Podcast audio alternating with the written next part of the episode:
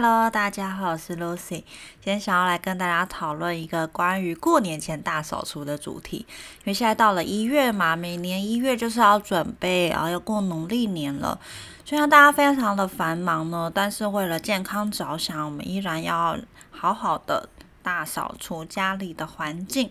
顺便把一些废弃的杂物丢掉，这样子不但比较好维持家里面的干净呢，也可以借由呢去清除家里这一些不用的废弃物呢，其实对我们的大脑健康也有很大的帮助。那今天就想要跟大家聊聊，我们在过年前大扫除的时候呢，有哪一些地方是大家可能会忽略的？那我就建议大家呢，要针对这几个地方呢，好好的做清洁打扫。才能够避免一些霉菌啊、过敏源的滋生哦。那因为我呢自己是从小是过敏的体质哦，我不但有皮肤过敏问题，还有气喘的问题，所以我无论是在接触性的过敏啊，或者或者是吸入性的过敏，乃至于到气温的变化，啊对我的过敏性鼻炎都有很大的影响。所以我自己呢，进入了功能医学领域当中呢，我就研究了很多去预防过敏的一些很重要、很重要的生活习惯啊。那我就发现说呢，的确在居家打扫啊、清洁维护上面，每一个人的做法、每个家庭的做法都是差异很大的。老实说呢，我这几年呢，我访问了身边很多很多人，我会去细问他们家中打扫的频率啊，打扫的方式啊，然后我发现到啊，其实很多人，你看他好像天生体质很好啊，免疫系统很好，都没有过敏的问题。某种层面上呢，是因为他们家里从一开始就有很好的打扫的习惯哦。那因为他们借由去维护了家里面的整洁，来去达到了对于免疫系统的一些照护。所以说呢，我今天来跟大家聊一聊，我们要怎么样去找到家中隐藏的过敏源的来源，以及如何去借由去清除这一些灰尘啊、霉菌啊，照顾我们的免疫系统。那我先来简单来讲一讲哦，为什么打扫这些灰尘啊、霉菌啊，对我们的免疫系统很重要？主要的原因呢，就是因为无论你有没有过敏的反应，如果你家里面啊有很多的这些过敏源啊、霉菌啊、真菌的话呢，它们在空气当中会散发一些毒素，那这些毒素呢，就会长期去造成我们免疫系统的负担。也就是说呢，你现在生活在家里面的免疫系统非常的繁忙，一直在处理这些的环境毒素，所以一旦呢，你遇到真正的流感病毒啊，甚至是现在 COVID-19 的病毒呢，你的免疫系统可能没有足够的余裕去抵抗多余的病毒来源或是多余的细菌，所以啊，平常在整理家里的这些霉菌、真菌的滋生是非常非常重要的。那借由去清除家里面的一些环境污染呢，可以让你的免疫系统呢，平常处于休息的状况。那遇到啊一些细菌啊，或者是病毒的入侵的时候呢，你的免疫系统就会反应得更好、更完整，也比较不会拖成一个慢性发炎的情况发生哦。好，那我们就直接切入主题，就要来跟大家聊聊家中有哪一些是隐藏了我们环境毒素的最佳温床哦。那第一个想要跟大家讨论的就是关于这个浴室里面霉菌的问题哦。普遍上来说呢，我们台湾人因为觉得，哎，反正环境就是潮湿嘛，反正，呃，我浴室就是没有开窗啊，那我只有抽抽风扇啊，我现在也还没有干燥机啊，我也没有办法，我浴室就只能够这么潮湿，我就只能够多开门啊，然后希望它尽快干燥。那瓷砖里面难免会有一些霉菌滋生，这是很困难很难控制的事情。但实际上，我却研究了一些呃比较好的居家习惯以及免疫系统比较健康的人呢，他们家里面都会有一些很好的生活习惯。那尤其是说呢，我之前在德国生活的时候，大家知道德国的环境是非常非常的干燥的，所以理论上他们根本就不用去担心霉菌滋生这样子的问题。但因为德国其实它是一个公共卫生非常强大的国家哦，所以普遍大家的卫生观念都蛮好的。那像我的室友呢，他们是非常重视环境清洁的。那普遍很多台湾同学呢，都会反映说，所有的德国室友呢，他们都非非常在意呃浴室瓷砖缝里面的霉菌。如果真的有黑黑的霉菌长出来，他们一定会去买清洁剂，把瓷砖缝隙的这些霉菌清除干净哦。即使像我之前在德国生活的时候，我们浴室里面有暖气，然后窗户也非常非常的大。然后加上，因为冬天气温非常的冷哦，那个时候呢，冬天往往都是零下几度的状况。但是呢，德国是有人来坚持，我们洗完澡一定要窗户全开哦，让浴室尽快的干燥。其实非常非常的冷，但是呢，还是会坚持一定要把浴室晾干。那其实像德国这么干燥的环境呢，我们也是坚持每周都一定要刷一次浴室的瓷砖缝哦，要尽量维持整体的干净，不能够让呃浴室任何一个角落有霉菌的存在。那在台湾呢，这件事情就会让大家觉得好像很难执行。但反过来说，其实，在台湾，我们更是应该要好好的去维持浴室的干净，就是因为我们的环境如此的潮湿，就是因为我们台湾人的免疫系统如此的脆弱，我们更是应该要去维护我们浴室的整洁哦。那我归纳出了几个重点给大家参考，一个呢，就是建议大家浴室瓷砖缝，尤其是淋浴间里面，我们至少一个礼拜要刷洗一次哦。那尽量是用比较天然无毒的清洁剂，或者是像次氯酸钠这样子的产品，比较属于天然没有毒性的呃这些清洁用品呢，然后去刷洗我们淋浴间里面的瓷砖缝里面的霉菌哦，像那种黑黑的部分，还有 silicone 的地方呢，我们都应该用这种次氯酸钠的产品去清除霉菌，或者是一些无毒的产品。那第二个很难。大家可能觉得很难达到的，就是呢，我发现好的生活习惯呢，就是应该要在每一天洗完澡之后把浴室擦干哦。那这也都是我从身边的人听到的生活习惯。有一些台湾的家庭啊，就是因为知道浴室是如此的潮湿，所以他们会在每一次全家洗完澡之后呢，可能会用毛巾把整个浴室墙壁都擦干哦。那我还有一个朋友的做法，还蛮值得参考的，他是会用这个刮水刀。会把整间浴室的水刮掉，那这个也是我觉得比较容易达到的。哦那我觉得刮水刀是一个很方便的做法，因为你说要用毛毛巾去擦干，又觉得洗完澡还要那么辛苦的去擦墙壁，好像很累的感觉。如果你跟我一样懒惰的话呢，就可以推荐你用刮水刀，那种像伊德利啊、IKEA 他们都有卖。那你就可以把整间浴室里面墙壁上面的水，还有地板上的水都稍微刮掉，这样子它在干燥的速度就会比较快。那当然，如果大家有抽风扇，如果大家有干燥机或者是有窗户的话，真的要记得打开来，好好的让它通风跟干燥，不要让浴室一直闷在里面啊。尤其是像浴室里面的毛巾啊、然后洗发品啊，这些瓶瓶罐罐都会发霉哦。那清洁起来也会更加的困难，所以在浴室的部分呢，就是建议大家一个礼拜一次，把例如说瓶瓶罐罐啊，或者是水龙头附近的霉菌啊，或者是 silicone 的霉菌，都把它刷洗干净。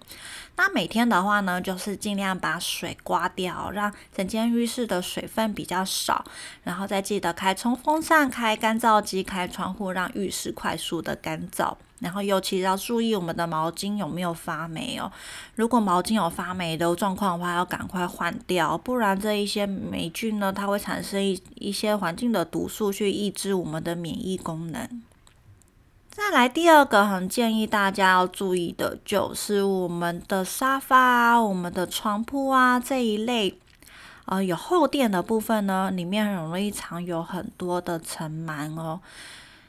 那我曾经跟很多的朋友聊啊，发现大家很容易忽略，就是呢，大家通常会清洁的是看得到的东西，但其实尘螨吃的是我们的皮屑哦。所以只要我们睡过这个床铺啊，我们有在沙发上面活动啊，我们难免会掉了一些我们看不见的皮屑，那尘螨就会去吃这一些，但我们又看不见到这些皮屑，所以我觉得在日常清扫上面呢，就要很注意到的，就是像我。我有建议两个很重要的事情，一个是呢，平常例如说我们起床之后要把床铺拍一拍，就把我们看不到的皮屑啊、头发啊把它拍掉。拍掉之后呢，你可以选择这个枕头跟棉被是摊开来的。虽然有些人习惯把它折起来，但也有研究指出呢，因为我们身上有一些汗水啊，或者是有一些这些皮屑，那如果你把它全部都折叠起来的话呢，它比较难通风，那这些汗水就比较容易累积在里面，或者是有皮屑的问题。所以，像我自从知道啊，原来陈曼是吃我的皮屑之后呢，我就会注意，在我起床之后，把枕头拍干净，然后把枕头立起来，然后再把床铺拍干净，然后把棉被摊开来晾。那另外一个更重要的事情呢，就是我们一定要准备可以吸尘螨的吸尘器。那平常呢，我们在每一周打扫的时候，就建议大家用我们可以吸尘螨的吸尘器呢，然后把我们的沙发以及所有的抱枕。还有床铺以及枕头全部都洗干净。那像我的同事啊，他们家里面小孩有一些过敏的体质化呢，他们就是每天晚上睡觉前都会把床铺吸一遍，把枕头吸干净。然后这样子，小朋友在上去睡觉的时候呢，就比较不会半夜的时候一直鼻塞啊、流鼻水睡啊、睡不好啊这一些的问题发生。所以建议大家哦，就是。两件事情，一个是平常呢就要把床铺跟沙发都拍一拍，把我们看不见的皮屑拍掉；另外一个呢，就是可以用尘螨吸尘器把它吸干净哦。那第三个，我觉得大家比较容易忽略的一点就是我们的窗帘。那窗帘这个东西呢，看你是用哪一种材质的。那如果你是用传统的布帘啊，像蛇形帘啊，它的折折布的部分是比较多的话，有些折起来的地方啊，它长久，呃，如果你没有去动它，或是它没有晒到太阳，它也是很容易发霉或是累积灰尘在里面的。那因为窗帘我们就比较少清洁，所以也是建议大家，尤其是在过年前啊，可以考虑分批把我们这些窗帘，看是送洗呀，还是把它摊开来做一些清洁哦。像我自己就是因为我是过敏体质啊，所以我目前在现在的居家里面呢，我就不是用一般的布帘，我是用比较简单那种一片式的。那这一种的类型呢，它就比较不容易。呃，堆积灰尘也比较好打扫，那我就可以在过年前呢，稍微注意一下它的正面、反面有一有没有一些灰尘或是霉菌的堆积，那在清洁上面也比较容易。那像我自己过去有经验，就是我以前住的房间啊，因为窗帘比较少用到，那房间又比较潮湿。结果在没有注意到情况之下，我根本窗帘的背面都发霉了，我都没有发现。然后我一直住在那个房间里面，那它就会在我晚上睡觉的时候呢，会让我的过敏问题变得非常的严重。那以前都不知道，以前只觉得说啊，我就是一个过敏体质啊，这是没办法啊问题呀，所以我整个半夜几乎都在呃擤鼻涕。然后一直在鼻塞，所以根本都睡不好，这样的情况之中度过。后来才发现啊，原来我房间里面的窗帘根本有长霉菌，那就要赶快把它换掉，或者是如果没有很严重的话，先赶快去送洗啊，做清洁。接下来第四个啊，当然最重要就是我们的衣服了。我觉得呢，现在我们的生活啊，处于一个快时尚的时代哦，所以我们有时候衣服累积的速度是很快的，加上我们台湾人珍惜物品的一些文化传统，可能又不会很快的把一些旧的衣服丢掉或者是回收掉，有的时候呢，无形之中家里就堆积了很多很多的衣服。那堆积衣服呢？除了一个是占用你很大的储物空间之外呢，也担心啊，里面其实有一些蠹虫啊，有一些霉菌滋生啊，可能都很难发现。尤其是白色衣服，可能还看得出来有一些黄渍啊，或是长霉菌。那可能深色衣服哦，就更难发现了。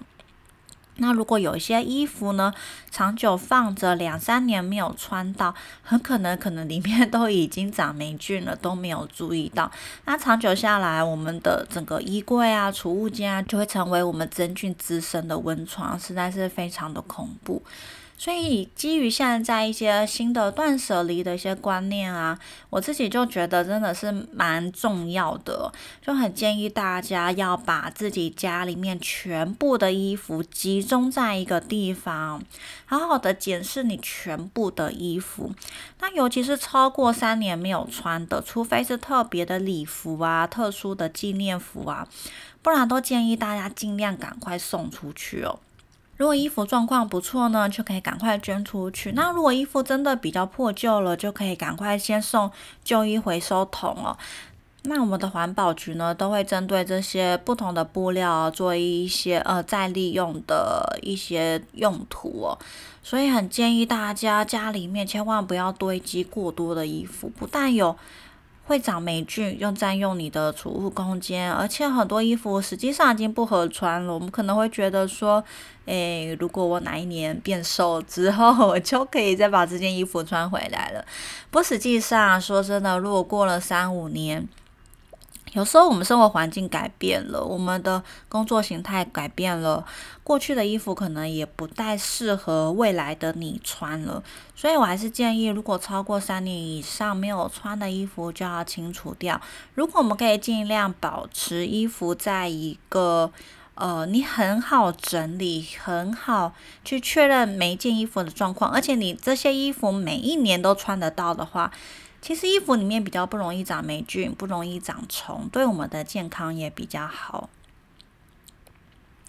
再加上我觉得断舍离里面呢有一个很好的想法，就是说呢，如果家里面堆积了过多的杂物，某种程度上它也会卡在你的大脑里面，对你的大脑思考啊、思绪啊产生一定程度的影响。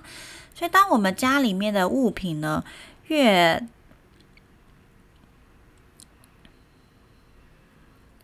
当我们家里面物品越少，也就是说，如果我们物品可以维持在一个你自己可以清楚的记得你家里面有哪些东西的话，对我们的大脑健康也是比较好的。所以我自己对于断舍离的原则就是，如果我记不得。我没办法记得我有那么多件外套，那我就去减少外套的数量。如果我没办法记得原来我有这么多个包包，那我就去减少我包包的数量。我赶快送出去，或者是赶快捐出去。那不要因为啊家里面舍不得这些物品，又很多年没有用了，不止放在那边长虫长霉菌，它还会卡住你大脑的储存空间哦。其实对于我们的大脑健康来说是有一定的影响了。那最后一个身为营养师，一定要提醒大家，就是大家一定要好好的检视家里面的食物有没有过期的问题哦。像以前啊，我们很常出国玩啊，我们会买很多的纪念品啊，例如说国外的调味料啊、料理包啊，或者是一些零食啊，那有时候堆在家里面，家里面有很多个柜子。放来放去都已经忘记 这些食物都过期了，甚至有些泡面啊，有些人一放就放了好几年都没有注意到，其实泡面期限都只有半年啊，只有几个月而已。所以在过年期间呢，特别提醒大家，除了环境清洁之外呢，大家应该要把。分散在每个橱柜里面的食物全部都拿出来，比如说全部都摊在桌子上，一个一个的去检查他们的食用期限。那过期的食物要赶快清除掉。那如果有一些集齐的食物呢，就赶快先拿出来放在呃我们每天都可以看到的地方，然后赶快分批的把它吃掉。那重新的把这些食物呢集中储存在一个固定的位置，在断舍离原则里面呢，要提醒大家有一个很重要的原则，就是同一类的东西不要分散在很多个地方存放，因为我们的大脑其实记忆能力有限哦，你就会忘记你的东西放到哪里去了。你可能有一批泡面放在那边，有一批泡面放在那边，然后这边放了一些饼干，那边又放了一些饼干，然后厨房又放了一些饼干，放来放去就会都忘记了。那当然，除了我刚刚提到干货的部分，我们冰箱里面也是非常非常要注意的，因为我知道很多人的冰箱里面呢是长期存放大量的物资在里面啊，像尤其是冷冻库是最危险，因为很多人觉得我只要冷冻起来就可以放很久很久，但其实因为我们家庭用的冷冻库呢温度不够低哦。很多食物即使是冷冻，也建议在两三个月里面一定要吃掉，不能够放太久，更不要说冷藏里面食物了。很多食物都是建议五天啊、七天之内一定要吃掉，不然其实食物里面有隐藏很多霉菌跟真菌的滋生是你看不到的。那你吃进去呢，不止可能会去刺激你的免疫系统，你的肝脏要去。解毒这一些毒素的时候呢，会对肝脏造成很大的负担，也可能会因此让你在年底的体检报告看到自己的肝指数不知道为什么越来越高，然后你整个人会感觉比较的疲惫。所以尤其啊，我们冰箱里面食物是非常非常重要，一定要定期清，一定要。定期检查，尤其是呢，我觉得更容易忽略是冰箱里面的调味料，因为我们有些罐装的调味料，一旦开瓶之后就要放在冰箱里面嘛。那么放在冰箱里面之后，就觉得非常的安心，因为我把要把它冷藏起来了，所以它应该不会有问题。但实际上，很多开瓶过的调味料，如果你曾经有用一些沾过其他食物的汤匙放进去过的话呢，它非常的容易发霉或者。是变质，所以也是提醒大家，即使是开封过然后冷藏的调味料。也应该要好好的打开来检查里面有没有变色啊、发霉的问题啊，或者是你已经忘记你上一次用它是什么时候，你可能已经放超过半年以上，甚至放到一两年了，那还是建议大家赶快丢掉。我们其实很害怕食物里面隐藏的一些看不见的毒素，会对我们的肝肾功能带来很大的负担。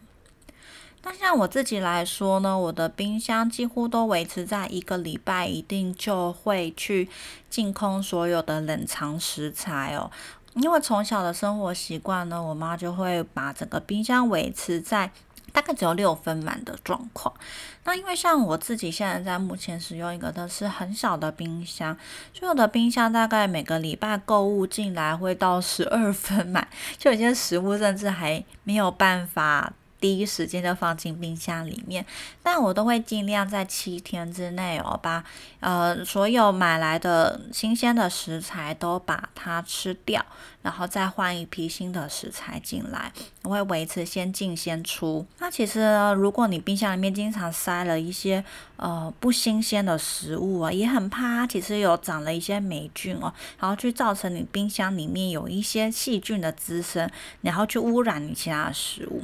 所以非常建议大家每一个礼拜一定都要把冰箱净空。那不是说你一定要把所有东西吃完，而是你要把所有的东西都拿出来，知道你的冰箱里面有什。什么东西哦？然后把层板啊稍微擦干净，再把食材放回去。然后要记得食材先进先出的原则，先买的食材一定要先优先的把它吃掉，千万不要存放太久。那冷冻库的食物呢，也尽量都在两三个月里面都要吃掉，然后再换一批新的食材进去，这样是比较安全又比较健康的做法。好，那以上五点啊。不知道大家还记不记得？第一点就是我们浴室霉菌的清除，第二点呢是我们沙发床铺尘螨的清洁哦。那还有第三点呢是窗帘，窗帘我觉得是大家很容易忽略的点。然后第四点是是衣服，我们衣服要做到一些断舍离，三年内没有穿到的衣服都把它赶快。呃，清洁啊，或是赶快捐出去。那最后一点啊，就是提醒大家，所有食物的存放都要拿出来检查它的食用期限。那冰箱里面一定要先进先出，每个礼拜或者是每两三个月一定要净空一次，再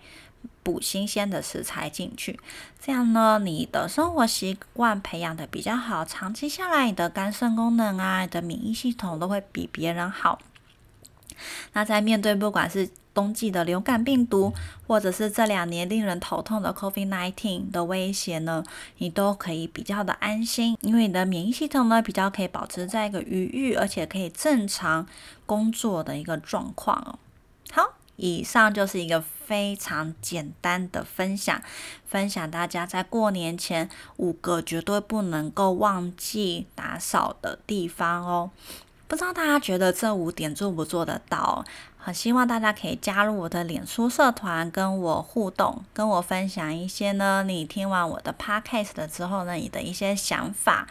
那我的脸书社团呢，就放在频道的介绍里面，欢迎大家加入哦。那我们就下次见，大家拜拜。